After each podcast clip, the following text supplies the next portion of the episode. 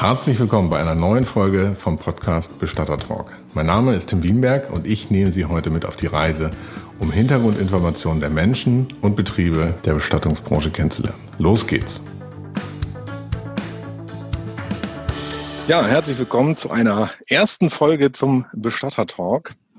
Wir haben uns heute tatsächlich virtuell hier zusammengefunden und zwar äh, die Firma Pazemo mit Petra Agel und Tim Wienberg, das bin ich, und wir haben den Florian Heinbach mit am Telefon.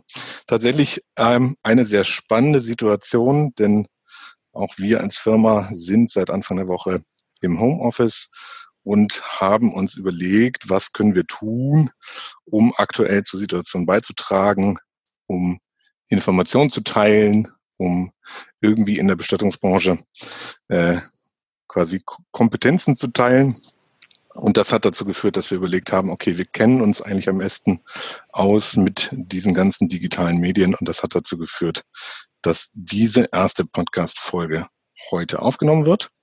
Wir machen das tatsächlich so über ein digitales Tool. Also wir sitzen alle an unterschiedlichen Standorten. Ich sitze in Hamburg, Petra in Hessen.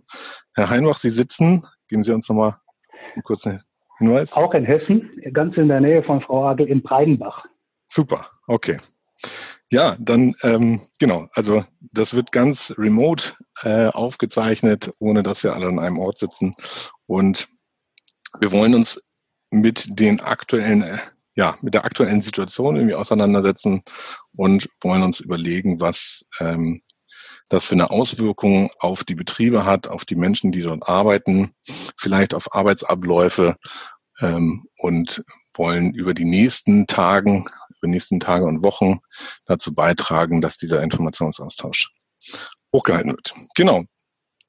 Ähm, genau, vielleicht nochmal ganz kurz als Vorstellungsrunde. Mein Name ist Tim Wienberg. Ich habe vor einigen Jahren die Firma Pacemo gegründet und wir entwickeln digitale Services für die Bestattungsbranche. Und an meiner Seite, genau, da darf ich einmal überleiten zu Petra. Vielleicht kannst du dich ja auch einmal ganz kurz mit ein, zwei Sätzen vorstellen. Ja, gerne.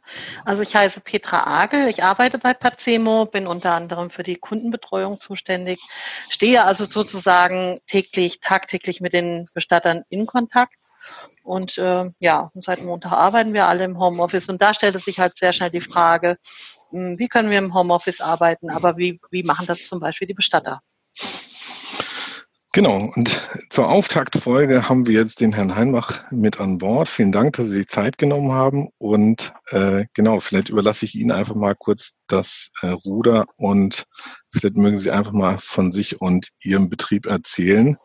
Ähm, und dann können wir danach mal übergehen, wie sozusagen aus Ihrer Sicht also die aktuellen Erkenntnisse die zur, zur, zur Lage sind.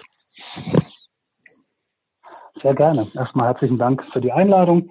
Ähm, zu mir 35 Jahre jung, bin ein Quereinsteiger in der Bestatterbranche, war vorher lange Zeit bei der Deutschen Telekom, habe dort auch im Homeoffice gearbeitet und bin dann vor einiger Zeit zurück in die Heimat, um, in das familiäre Unternehmen mit eingestiegen und stand dann natürlich auch vor der Herausforderung, wie digitalisieren wir das Ganze, wie gehen wir das ganze Thema an? Und ähm, man hat früher vieles über Papierform gemacht, ähm, viele Aufträge einfach dann nachträglich am PC nochmal bearbeitet. Ich habe mich auf die Suche begeben, womit ich dann arbeiten kann, bin dann auf Sie, Frau Agel und auf Sie, Herr Wienberg, gestoßen mit Pacemo. Arbeite jetzt auch seit einigen Monaten mit dem System und ja, freue mich jetzt auf den heutigen Austausch. Genau, jetzt, jetzt hat sich ja quasi ähm, also vielleicht muss ich sozusagen ein bisschen immer vorweg sagen, weil ich da versuche, meine, äh, meine eigenen, äh, meine eigene Meinung ein bisschen rauszuhalten. Ich bin ja tatsächlich kein Virologe oder Experte, was das Virus angeht, dieses neuartige, unbekannte Coronavirus.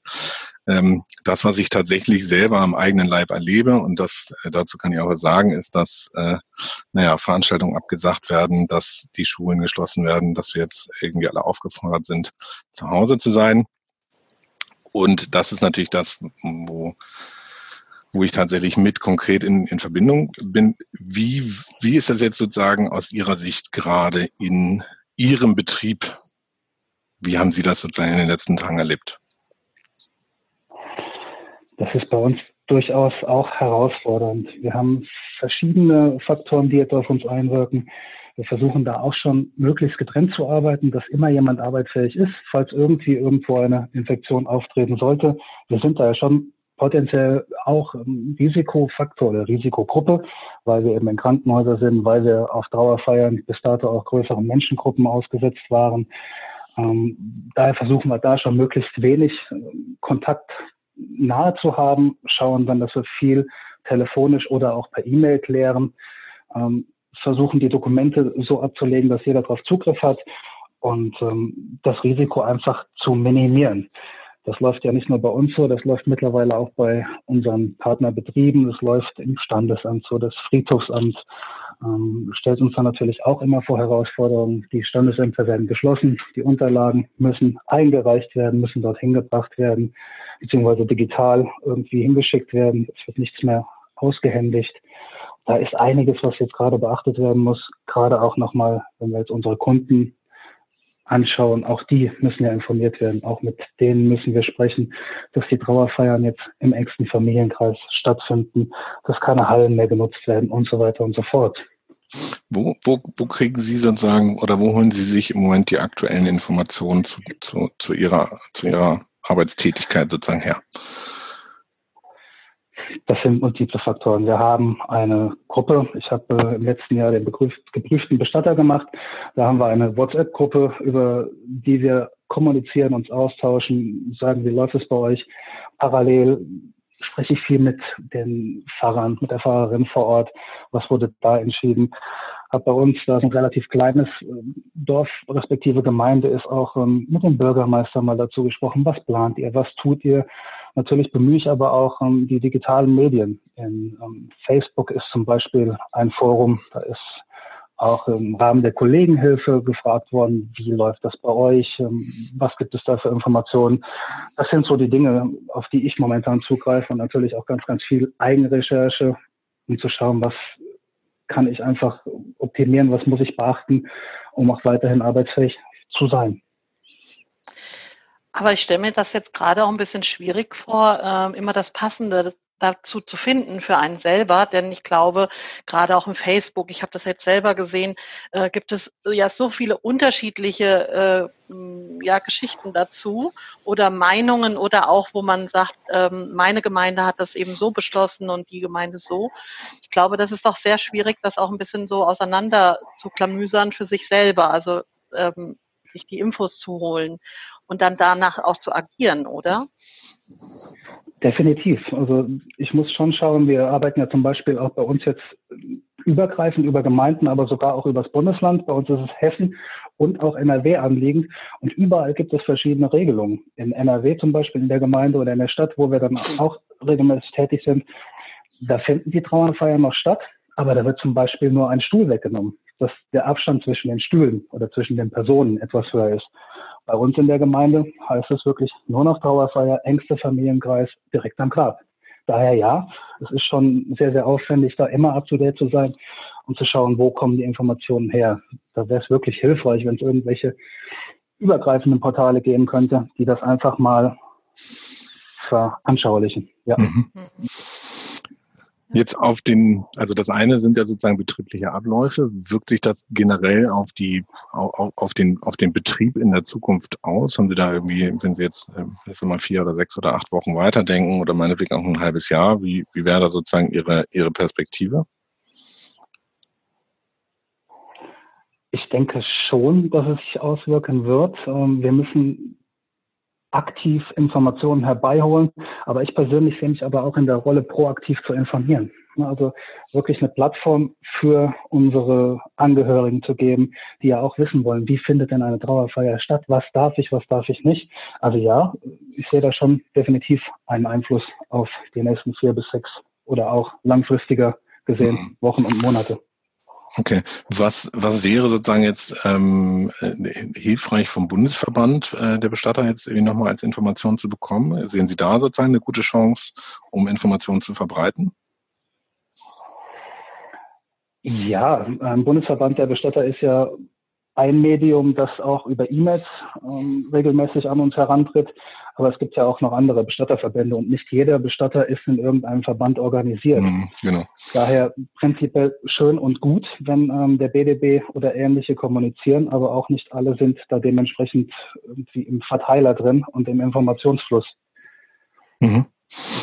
Okay für, für den Betrieb, aber also in, in, im Prinzip äh, das, was man ja quasi aus anderen Branchen hört, die äh, stehen jetzt tatsächlich vor existenziellen Herausforderungen. Das würde ich jetzt in der Bestattungsbranche gerade nicht erwarten, dass das, ähm, dass das ansteht. Äh, machen Sie sich da dann dennoch irgendwelche, Gedanken zu? Kritisch kann es für uns ja schon werden, wenn es wirklich mal so weit sein sollte, dass ähm, wir als Bestatter auch mal unter Corona-Verdacht stehen oder vielleicht sogar den Corona haben. Da muss man natürlich schon schauen, wie läuft das Ganze weiter? Wie können wir das sicherstellen, dass auch der Betrieb dann aufrechterhalten wird? Da läuft ja jetzt aktuell auch ähm, vom Bestatterverband, ich kann Ihnen nicht genau sagen, welche eine Initiative, weil Bestatter ja nicht als systemrelevant deklariert worden sind. Also was passiert auch ist neben dem Infektions- oder Verdachtsfall mit den Bestattern bei den geschlossenen Schulen? Offiziell steht ja den Bestattern mit Kindern keine Betreuung zu. Das ist auch so ein Thema, wo mhm. wir uns Gedanken machen. Das, mhm. Auch da, klar, da müssen wir überlegen, wie können wir das lösen, was gibt es da für Möglichkeiten. Ähm, nächstes Thema wäre dann natürlich auch zu schauen, wie gehe ich mit infektiösen Verstorbenen um. Ich muss ja auch meine Hygiene kontinuierlich hochhalten, unabhängig jetzt von ähm, Infektionsfällen.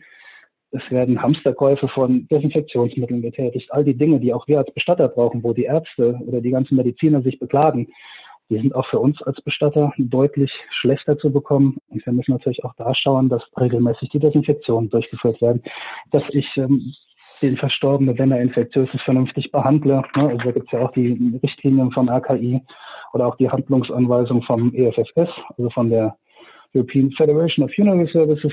Und ja, da müssen wir schon schauen, da wirklich arbeitsfähig zu bleiben. Super.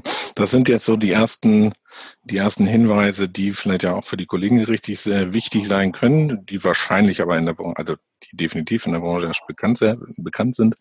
Die würden wir sozusagen unten nochmal, also unterhalb des Podcasts, unter, unterhalb dieser Folge, äh, macht man sogenannte Show Notes, so heißt das äh, in dieser äh, in diesem Medium.